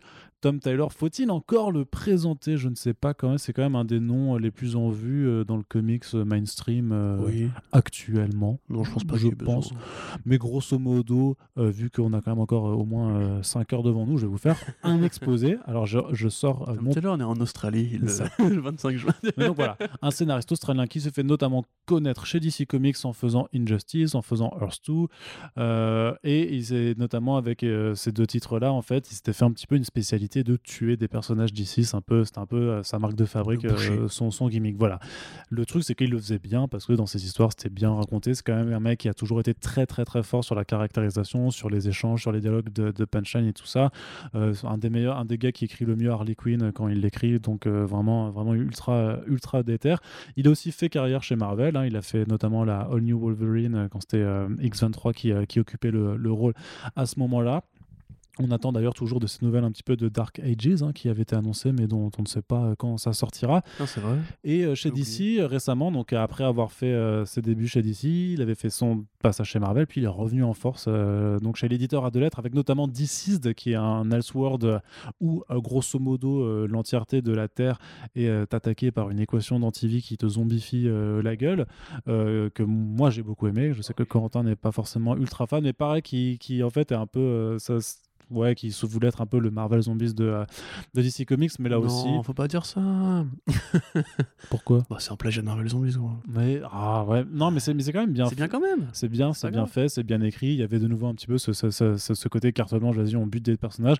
Donc, en grosso modo, quand il avait été annoncé sur le Suicide Squad, on se disait, ah, le mec, il va refaire exactement la même chose, il va désinguer des types, puisque le principe hein, de la Suicide Squad, c'est quand même que c'est grosso modo euh, les forces spéciales euh, de, composé d'un groupe de super vilains que euh, le gouvernement envoie en général au casse-pipe.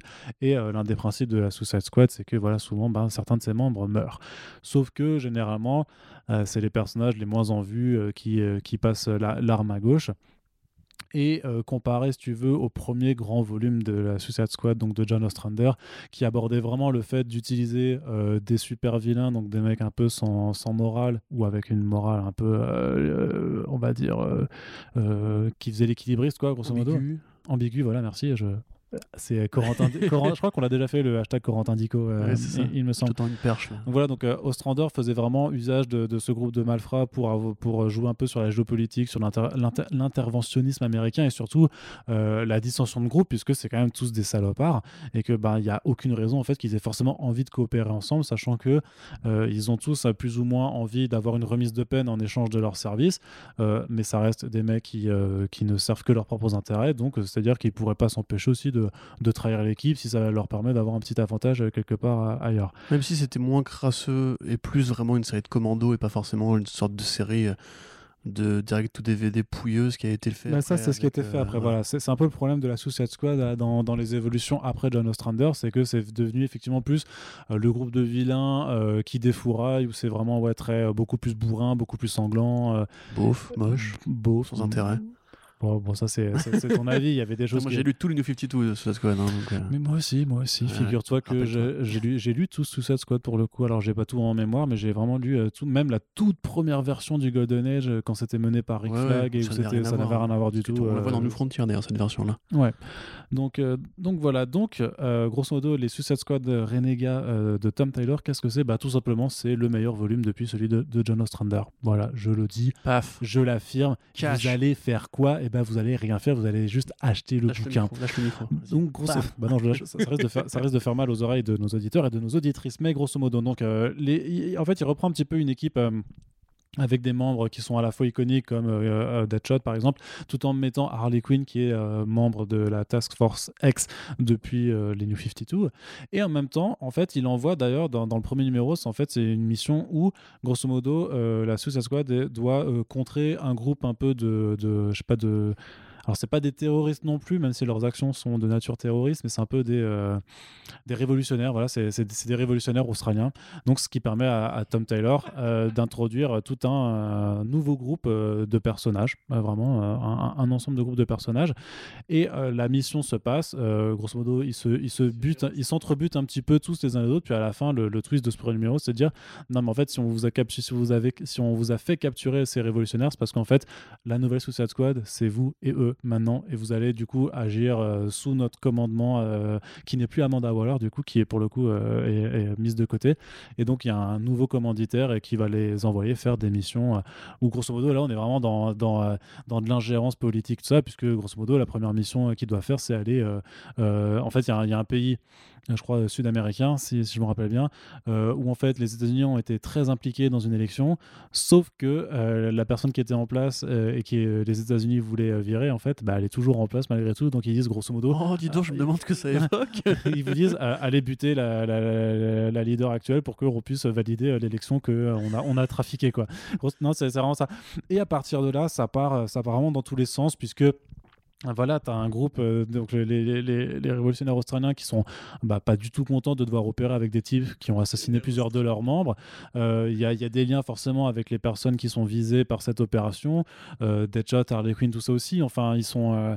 Euh, ils n'ont pas envie d'obéir justement au, au, comment- au nouveau commanditaire qui, euh, en fait, ce qu'ils disent vraiment dans le bouquin, c'est que euh, Amanda Waller c'était un monstre, mais au moins c'était notre monstre, tu vois, on la connaissait, on, savait de quoi elle était capable. L'autre, le, le mec là, il est, il est vraiment en fait, genre, si tu lui réponds mal, euh, il appuie sur le bouton euh, et il te fait sauter la tête vraiment, puisque bien entendu, euh, dans la Squad, on le rappelle que chacun des membres en fait est contraint euh, de faire ses actions parce que il a un collier ou une, les gens ont vu le film. ou une nano. Oui, bah, bah, peut-être pas. Oui. Peut-être que les que gens. vous avez cette chance, peut-être. Peut-être que les gens n'ont pas vu. Donc voilà, ils sont, ils sont quand même sous, sous, sous pression de, de mort constante.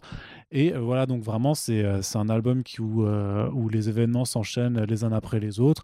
Tu sais, pour le coup, tu es vraiment surpris parce que même s'il y a effectivement plein de personnages et tu sais qu'a priori, voilà, ni Deadshot, ni euh, Harley Quinn, euh, machin, ne, peuvent mourir, sur le reste des personnages, euh, parfois c'est banco et parfois ça y va. Et, et vraiment.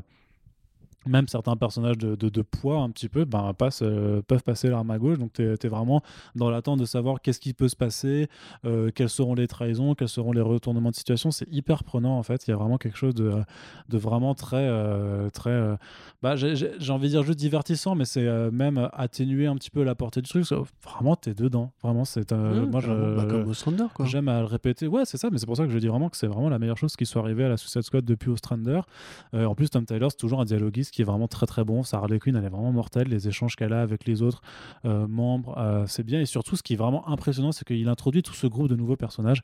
Et on sait quand même que euh, aujourd'hui, dans les comics, notamment dans le mainstream, c'est dur de présenter des nouveaux personnages et de les faire vraiment s'affilier avec le public. regarde Duke Thomas, tu vois, le forcing que ça a été. Regarde Harper Row, ce, ce genre de choses. Là, les gars, je te jure, t'as envie de les voir en fait. T'es grave dans leur délire. Euh, ils font des vannes d'Australie parce que du coup, euh, Tom Taylor qui est australien, ah, qui ramène des révolutionnaires australiens, ça me fait trop marrer, tu vois. Mais genre, du coup, est-ce que c'est ils font des trucs d'Australiens entre eux Non, bah après, j'ai pas la culture australienne pour truc. Euh, il y a, des punchlines. Ils apprennent. Oui, il y, a des, y a des punchlines un peu géographiques et tout ça, quoi. Donc, mais c'est pas non plus complètement. Il, il se fait pas hmm. des, des. Il y a Boomerang aussi. Du coup, il est australien, Boomerang. Boomerang est dedans. Alors Boomerang, il y, a un arc, il, est carrément une intérêt dedans. D'ailleurs, ça lui permet d'être aussi présent dans un de la série The Flash, donc qui est écrit par Joshua Williamson, que je n'aime pas du tout d'habitude sur The Flash. Mais là, je t'avoue que cet annual, vu que ça fait intervenir les membres de, de, de la Task Force X, ouais, de la Suicide Squad, et aussi parce que ça met vraiment l'accent sur le fait que c'est quand même une grosse merde ce type. Oui. euh, trop bien en fait. Vraiment, le, l'annuel, il est vraiment hyper bien, super bien construit et tout ça. Et même Boomerang en tant que personnage, tu le prends quand même vachement plus au sérieux dans la série principale euh, hmm. que, que d'habitude. Donc, non, vraiment. Puis Bruno Redondo, euh, bah, il est bon. En fait, c'est vrai que moi j'avais l'habitude souvent que de le lire sur Injustice, qui est un titre publié en digital first, c'est-à-dire que dans la construction des planches, c'est des demi-planches euh, qui sont assemblées ensuite euh, dans la version imprimée. Là, pour le coup, il travaille vraiment sur des planches pleines euh, dès le départ. Donc ça se ressent aussi dans la composition, dans la façon dont il dessine. C'est non, c'est vraiment très très agréable. C'est, il a vraiment un dessin super joli. Donc ouais, franchement, bon petit bon petit coup de cœur de, de, cette fin d'année quoi. Tu me l'as vendu. En plus, l'avantage de cette série que vous aurez, c'est que c'est une série qui ne durera que. Alors, c'est un peu dommage vu que c'est vraiment bon, euh, mais en même temps, c'est aussi bien quand les auteurs en fait disent ce qu'ils ont à dire et ne, ne s'éternisent pas non plus. Donc, ça sera que en deux tomes. Donc là, c'est le premier, ce sera un bah investissement bah, assez. Ils vont faire un relaunch quand le film va sortir, euh, probablement. Bah je sais pas parce que oui oui remarque la série vient de se finir en VO pour le coup euh, quasiment ou elle est quasiment terminée non elle vient de se finir en VO donc là il y a le premier tome qui arrive. Euh, oui peut-être qu'il y aura un relaunch effectivement pour je, je sais pas comment ça se finit euh, la VO j'ai pas encore tout rattrapé mais il me semble que Tom Tyler avait quand même vachement indiqué que Deadshot allait crever ce qui est quand même un, un énorme truc quoi. Donc je ah. sais je, sais pas s'il le fait vraiment ou si c'est juste un, un, PR stunt de, de teasing qu'il avait fait. Mais j'imagine oui qu'ils referont sûrement une nouvelle série à, à l'approche du film de James Gunn en attendant, ça reste quand même très très très au-dessus de ce qui a pu être fait euh, depuis Ostrander. Donc, euh, bah, soit vous allez chez les dans les archives de la Suicide Squad, euh, qui est donc le run initial, pour découvrir ce que c'était et comment c'était bien. Et pour ceux qui veulent une version plus moderne, qui soit pas aussi débile que les, la version d'ici Renaissance, New 52 là, ou même l'horrible version Rebirth. Avec Ron Ferreira Non, elle était bien ça. Non, non, non, non, non, non. Ron Ferreira, c'était juste un arc par Tim Seeley avant le relaunch de Rebirth. Mais Rebirth, c'était Rob Williams. Oui oh là là, tu sais, avec cette répartition sur les premiers numéros, c'était 12 pages euh, de Jim Lee et 8 planches d'un autre artiste parce que Jim Lee était incapable de, dessiner des numéros complets. Ah, c'était affreux. Et c'était, c'était, tu sais, il y avait eu le crossover Justice, Justice League versus Suicide Squad, c'était nul. Euh, donc voilà, donc c'est, franchement. Sombre époque. Ouais, c'est voilà. Après, c'est, c'est, pas faute d'avoir mis des, des gens qui sont normalement talentueux. Jim Lee dessine bien. Rob Williams, il avait quand même fait The Royals avant. Enfin, il a fait quand même quelques trucs sympas. oui, oui, non, mais j'entends bien. Moi, j'y croyais aussi. Un, hein, Unfollowed, hein. euh, Unfollowed aussi, c'était vachement bien euh, de, Rob Williams. Quoi. jeu, oui. C'est si. Bah, ouais. Enfin bref, voilà. Donc la Suicide Squad de Tom Taylor, c'est de la frappe. Donc euh, je vous euh, le recommande euh, vraiment, vraiment. Ça coûte combien? Eh bien justement, là tu vois, je suis en train de, me rappeler du prix. Ce temps. je suis en train de me rappeler du prix. je suis en train de chercher. Quelle belle façon de le dire. Ouais, c'est ça. Attends, mon ordinateur cérébral est en train de chercher. Voilà, donc c'est un premier tome qui est à 19 euros donc chez Urban Comics et clairement une lecture que je vous recommande parmi les dernières sorties de l'année, au contraire de death metal dont on vous reparlera dans un prochain Back Issues. Euh, mais voilà, donc ça ne, ne le lisez pas, c'est complètement gratuit. Mais voilà, allez, on continue et on va faire un petit tour du côté de Panini. Ah bah oui. Bonjour Panini Comics. Qu'est-ce que vous nous sortez aujourd'hui euh, entre 40 euh, albums qui ont tous été compilés sur deux semaines à cause de, la réouverture des librairies? Un petit peu, un peu compliqué. Mais euh, nous, on avait envie de parler de quelque chose qu'on a un petit peu déjà abordé dans First Print avec un Super Friends tout récent avec Paul Renault. Parce que évidemment, on va parler donc de Avengers Defenders Tarot de Alan Davis et Paul Renault, Corentin. Ou juste Tarot. Ouais, mais oui, oui, oui, mais voilà, pour dire qu'il y a les Avengers et les Defenders dedans à l'ancienne. Corentin, parle-nous un petit peu de Tarot. Eh ben, c'est super intéressant. Enfin, c'est super bizarre, très honnêtement. La série commence euh, donc avec les Defenders, précisément les Defenders, justement, donc euh, Doctor Strange, Namor, Captain America. pas les Defenders Netflix. Même, en fait, ça revient au premier Defenders qui était justement euh, Captain America, Namor et la Torche, la, la, première Torche, pas la Torche des Quatre, des quatre Fantastiques. Qui sont en mission en Allemagne, enfin en Allemagne, en France justement, et qui combattent les nazis. Donc comme dans le canon, on va dire, fictionnel de l'univers Marvel. Euh, c'est une scène un petit peu à la Hellboy, ils combattent une sorte de, de chef du département occulte du Troisième Reich, comme d'habitude, qui s'appelle Occulte d'ailleurs, justement, c'est rigolo. Et euh, pendant le combat, Captain America devient Hulk. Donc là, on se demande un peu ce qui se passe. Il devient Hulk et euh, flash forward au présent. On voit en fait que Doctor Strange, avec ses amis, combattent une sorte de sorcier qui a mis la main sur un artefact qui permet à peu près de contrôler le réel, d'invoquer des démons un petit peu Lovecraftiens, etc. Enfin, d'ouvrir des portes dimensionnelles. Euh, et puis, on va connecter ensuite avec les Avengers qui sont aux prises avec un même type de menace, on va dire. Euh, puisque la menace en question, c'est, voilà, je vous le spoil, c'est, euh, parce que c'est numéro 1, c'est Diablo, donc pas Diablo des X-Men, mais Diablo, donc le, sorcier de la mythologie Strange, qui donc est un, alchimiste avec un, une tenue un petit peu de bouffon, euh, qui est immortel, qui euh, voilà, maîtrise un petit peu des arts secrets, etc. Et là-dessus, euh, Tarot va donc, pardon, Diablo va donc réussir à contrôler les Avengers et les Defenders en utilisant des cartes de tarot sur lesquelles il dessine avec une énergie cosmique, enfin magique cosmique, magico-cosmique. Et là-dessus, ça devient un énorme bordel. mais un bordel méta en fait, c'est-à-dire qu'il y a les fous du volant qui vont apparaître, tu as des personnages de cartoon qui vont apparaître, tu auras des fusions de réalité, tu vas avoir une version de Doctor Strange en mode en mode vieux hippie, John Lennonien, complètement foncé, qui s'appelle euh, Dr. Surf. Euh, enfin, c'est vraiment. Ça, pourrait être, euh, je, je, fais souvent la référence à, Grant Morrison pour le côté méta, mais là vraiment il y a une sorte de jaillissement du méta où en gros on croise plein d'imaginaires super bizarres entre eux. T'as limite même, en fait, grosso modo, voilà, c'est un, carton de jouet qui a été renversé et voilà, on s'amuse un petit peu à mettre des personnages qui n'ont rien à voir ensemble dans une aventure complètement foutraque, complètement loufoque. Limite, à la fin, tu te demandes pourquoi c'est résolu. Tu vois, parce que c'est vraiment euh, complètement fou. C'est Alan Davis, je crois, euh, au scénario, c'est ça? Oui, c'est ça, oui. Voilà, et en fait, tu vois le côté rétro, vraiment, du style. Quand ça commence, tu sais, c'est justement, on en parlait, les personnages qui, expliquent tout, qui ont des dialogues vraiment très, très nobles, sans justement d'essayer de placer des traits d'esprit trop lourds, trop gras, ou trop réalistes, ou trop modernes. T'as même, as même des, des, trucs genre euh, Iron Man qui dit au surfeur d'argent Est-ce que je peux prendre ton surf pour prendre la vision qui, qui est évanouie pour la mettre dans, dans le laboratoire, tu vois? C'est des trucs super triviaux en fait, super concrets, réalistes, et qui collent vachement au style de Renault en fait, qui euh, justement a cette espèce de noblesse un petit peu du, dessin d'antan, alors qui est assez encore réaliste, ancré, un petit, il des ancrages qui m'évoquent un, peu Frank Avila par rapport à endroit au niveau des, des effets de texture, etc. Mais mais je montrerai une case euh, auquel je pense. Mais voilà, enfin, c'est un, style qui justement reprend les costumes euh, originaux. Par exemple, la, Scarlet Witch, justement, qui est vraiment. Enfin, après, on n'a pas besoin de faire la, publicité de la, Scarlet Witch, de, pardon, de Paul Renault, qui est euh, magnifique, comme tout le monde le sait. Le Doctor Strange, il a vraiment ce costume à l'ancienne, à la Ditko, avec les, les grammages au, bout de la cape et compagnie. Et en fait, du coup, ça, ça commence comme un numéro très rétro Silver Age, un petit peu à la symbiote Spider-Man.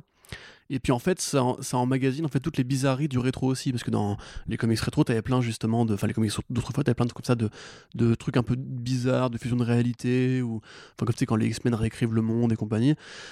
Et franchement, voilà, c'est vraiment une lecture super intéressante parce que c'est euh, à la fois un bon cadeau pour ceux qui aiment bien ce style euh, à l'ancienne, avec de beaux dessins et un scénario qui, se, qui se conclut assez vite, c'est que 4 numéros. Et en même temps, c'est vraiment super barré, c'est super loufoque. Euh, ça va assez loin au niveau de justement du méta bizarre, on va dire. Et même moi, je me suis, suis fendu la gueule dès le numéro 3 quand il commence à y avoir des, des vrais trucs à base de les personnages cartoon là. Mais voilà, mais quand t'as mmh. ces Diabolo qui apparaissent au milieu d'un numéro de super-héros Avengers Defender, c'était en mode mais qu'est-ce que je lis Enfin, limite tu regrettes de pas avoir un truc au bout du doigt, enfin une salade verte au bout du doigt, on va dire.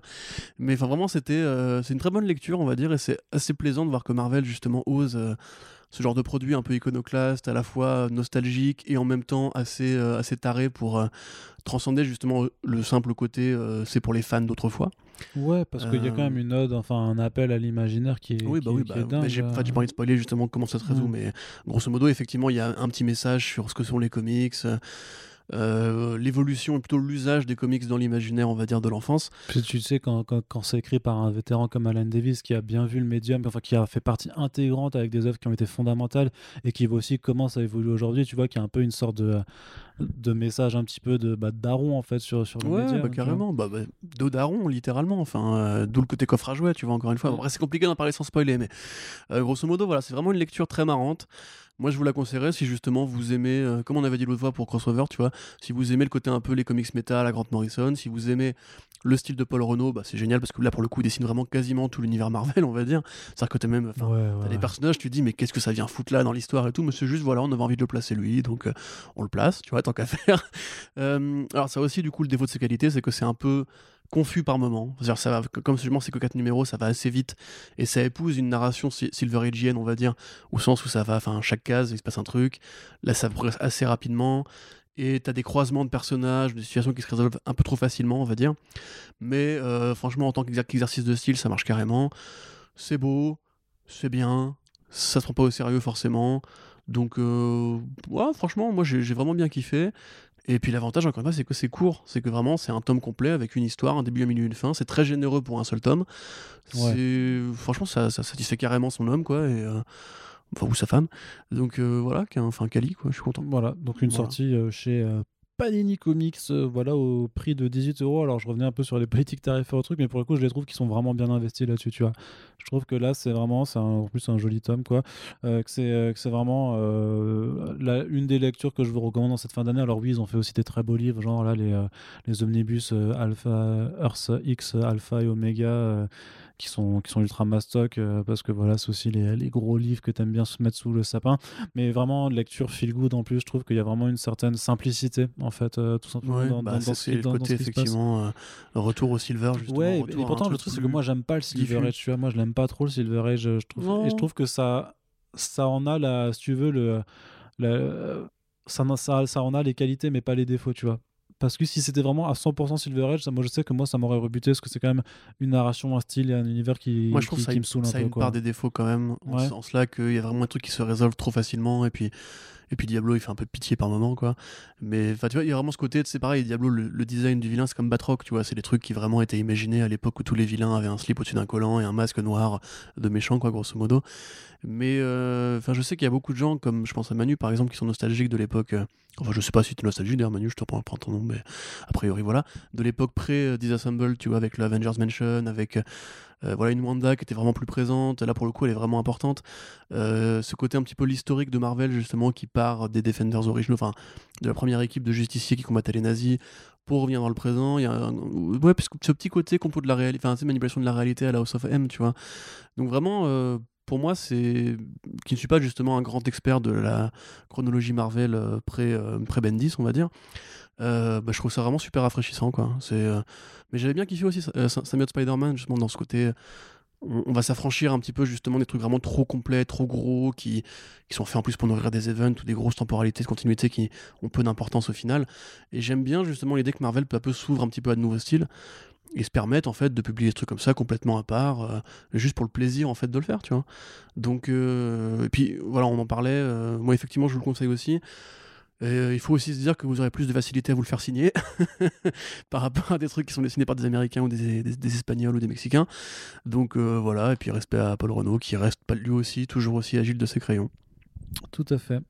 Euh, merci à Corentin. Et ça va déjà être la fin de ce Back Issues VF. Euh, c'est incroyable ce qui Mm. est en train de se passer. Ah, quand même. dommage. hein. Ben, mais non, mais il y en aura d'autres déjà. Ah. Alors déjà, il y a un VO qui arrive dans la foulée, vous inquiétez pas. Puis il y a des Super Friends, puis il y aura du front page, puis on va vous refaire encore euh, du, du back issues de VF aussi, Arnaud, puisque il y, a eu- y a. T'oublies un tome, on n'a pas fini là. Non, non, mais Ah bon non, j'ai dit c'est bientôt la fin. Ah pardon, excuse-moi. C'est bientôt la fin, mais justement, je, je, je tease un petit peu le programme, euh, le programme de la suite, puisque voilà, il y a eu énormément de sorties qui se, qui se sont compilées en fait sur, euh, sur un laps de temps très limité fin novembre, puisqu'après les offices euh, pour une partie ont été annulés sur le mois de décembre, c'est-à-dire que voilà, ben, euh, au cours du mois qui arrive là, de, enfin au cours du, du mois de décembre là en, en ce moment, on vous fera d'autres backshoes pour aborder plein d'autres sorties euh, qui ont été euh, faites récemment, comme un certain Prométhée, je sais pas de quoi ça parle, Corentin, j'ai envie de dire Alan Moore, tout ça, je- tu connais Deux le- Alan Moore. de Alan Moore. Deux hein. Alan Moore. de Alan Moore. C'est Noël.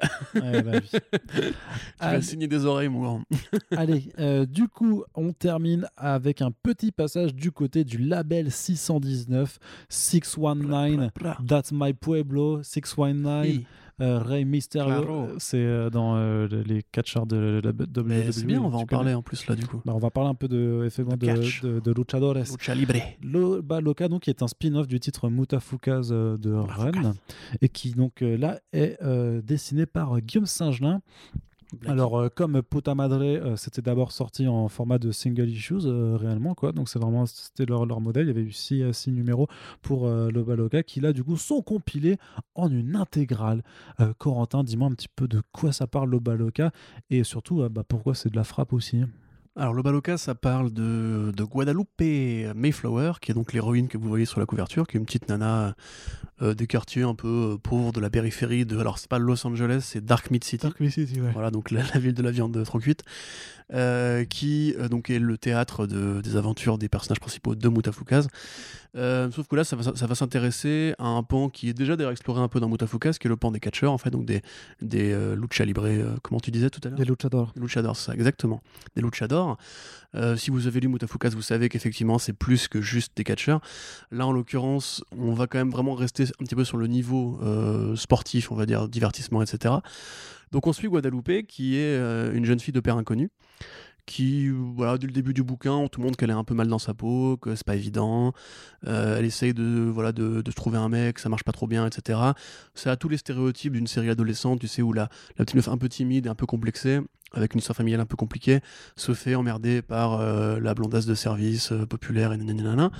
Et en se défendant d'un- d'une séquence de harcèlement un peu, un peu brutale, justement, de cette perso- personnage-là, elle se, met, à lui défoncer la gueule. Et je veux dire que c'est vraiment très rafraîchissant, ça, déjà. Tu vois, pour une fois, t'as une série euh, avec des, petits harceleurs à la con qui se font bolosser euh, par le héros, slash l'héroïne en l'occurrence.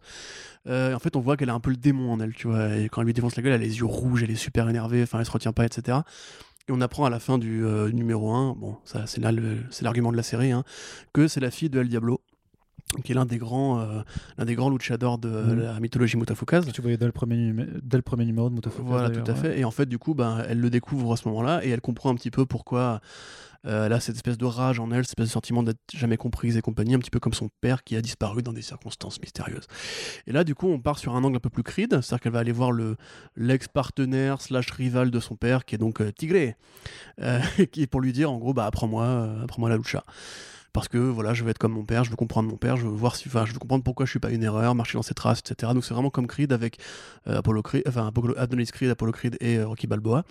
Sauf que évidemment c'est un peu plus euh, crasseux parce que voilà c'est euh, le label 619 et que ils aiment bien voilà les, les décors d'appartements un peu en, dé- en bordel. Oui, et puis l'environnement, enfin Dark Mid City, c'est quand même une ville Oui, voilà, où ouais. la pauvreté règne en maître. quoi. Exactement, bah, c'est les quartiers South Central, South Central, Compton, les quartiers latinos de, de Californie, etc. Donc c'est toujours aussi agréable à regarder. Enfin, Saint-Gelin, c'est voilà, une brute au dessin, il n'y a pas besoin de, le rappeler. Euh, moi, j'aime beaucoup justement la façon dont il mélange la mythologie de Ron avec son propre style, euh, son propre style à lui. C'est-à-dire qu'on a toujours cette espèce de, chaleur vachement étouffante, tu vois, ce côté clip de hip-hop un petit peu, ce côté film, euh, tu sais, les premiers films de David Ayer, tu vois, qui se passaient un petit peu justement en périphérie, dans les quartiers des cartels, etc. Euh, T'as toujours cette espèce de, de mythologie des, des, luch- des luchadors qui est vraiment bien foutue.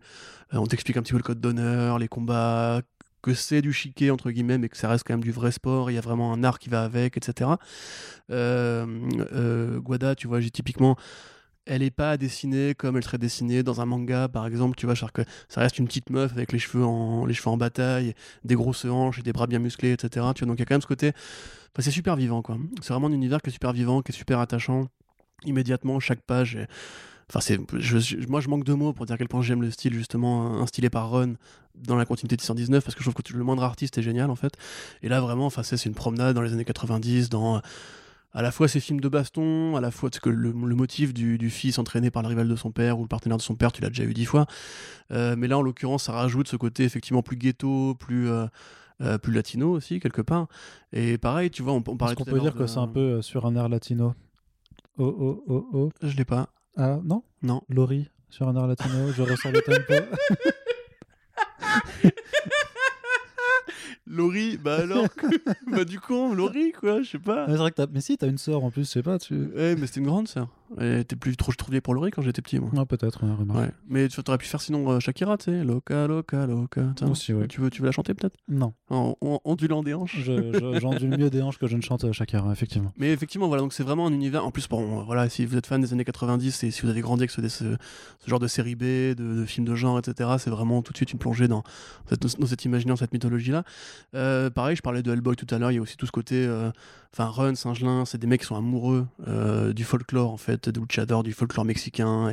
Et, et de voir euh, une petite Pas mal héroïne abordé latino, aussi euh, dans Doggy il y avait pas mal d'histoires ah qui oui, s'y bah, carrément, oh là là, carrément. Mais il y a eu un document spécial Mexique d'ailleurs, Mm. qui était vachement bien. Et même, enfin voilà, Mutafuka, ça parle de ça aussi. Ça parle limite presque plus du côté un peu latino que du côté renois. Euh, même si bon, il y a les Bloods et compagnie. Enfin, c'est- c'est c'est très riche. Hein. Mutafuka, il y a vraiment plein de, de corps ethniques qui se, qui se tirent dessus. Donc là, vraiment, euh, pour moi, c'est comme d'hab, euh, c'est 5 étoiles, pas de, pas, de- problème, euh, acheter, c'est trop bien, continuer à soutenir et à suivre le label 619 qui fait, bah, qui fait de la méga bonne BD pour justement cette génération comme nous qui est un petit peu à la croisée des imaginaires entre Hollywood, entre euh, tous les trucs un peu série B, les, les, les générations d'Anarland, tu vois, un petit peu, euh, tous les mangas de baston, parce qu'il y a vraiment des, des, bons gros codes de mangas de baston, hein, tu vois, genre l'héroïne qui a un peu le, le diable en elle, qui arrive pas à se contrôler, parce que si sa fureur éclate, elle peut vraiment faire n'importe quoi, etc. Euh, en même temps, c'est très mignon, c'est très, enfin, c'est un dessin quand même assez doux, tu vois. euh, genre, les expressions de, de Guada, elles sont vraiment, enfin, elle est trop adorable, quoi. Moi, je veux la pluche. Donc, euh, vraiment, frappe, tu vois. Enfin, que, que dire de plus en même temps Pour moi, 619, c'est pas besoin de faire des critiques, tu vas juste aller les acheter et fermer vos gueules et voilà.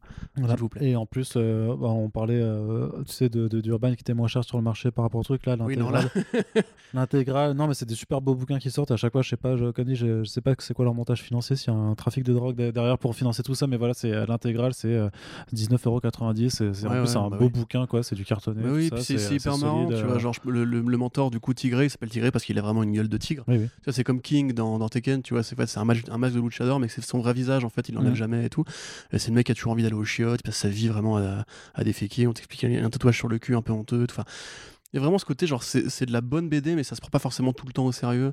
Tu te marres, c'est vivant, c'est beau, enfin. Et puis, comme tu dis, bah voilà, c'est vraiment pas cher du tout, quoi. Yes, donc euh, bah, on sera ravis de toute façon de, de vous teaser déjà que, bah, que voilà qu'il y aura des podcasts à venir avec, avec Run, avec Singelin euh, au cours de l'année prochaine. hein. et on vous rappelle qu'on avait fait un Super Friends d'ouverture avec Mathieu Bablet du label 600 619 aussi euh, lors de notre lancement de First Print. Mathieu Bablet que peut-être vous allez réentendre quelque part dans une petite pastille quotidienne pour présenter des cadeaux, je sais pas, ce genre de truc. Voilà, je, place. Ah, je vois.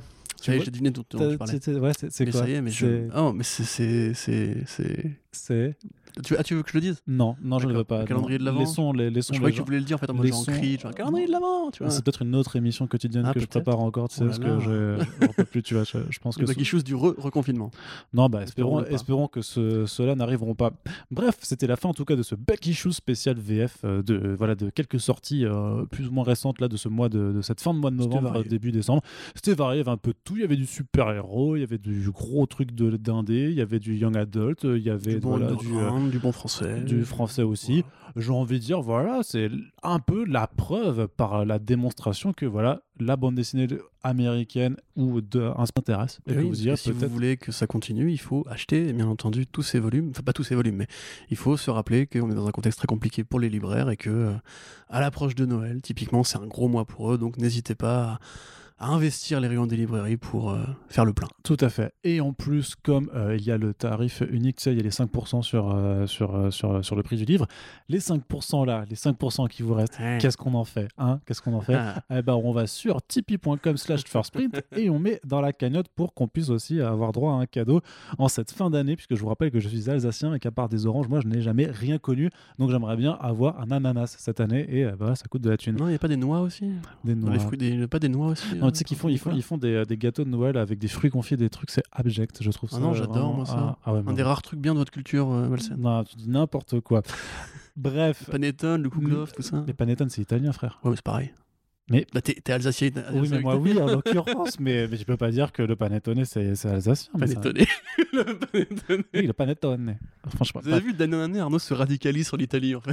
Putain, je respecte juste. Il y a mon- 6 ans, on n'en parlait pas du tout, et là, c'est à chaque podcast, il nous fait un petit Ah, truc. Peut-être qu'il y a 6 ans, tu faisais pas des attaques systématiques sur mes origines aussi à, à chaque, à chaque émission. C'est toi qu'on a parlé, je, je ne sais pas. Non, c'est pas moi. Bref.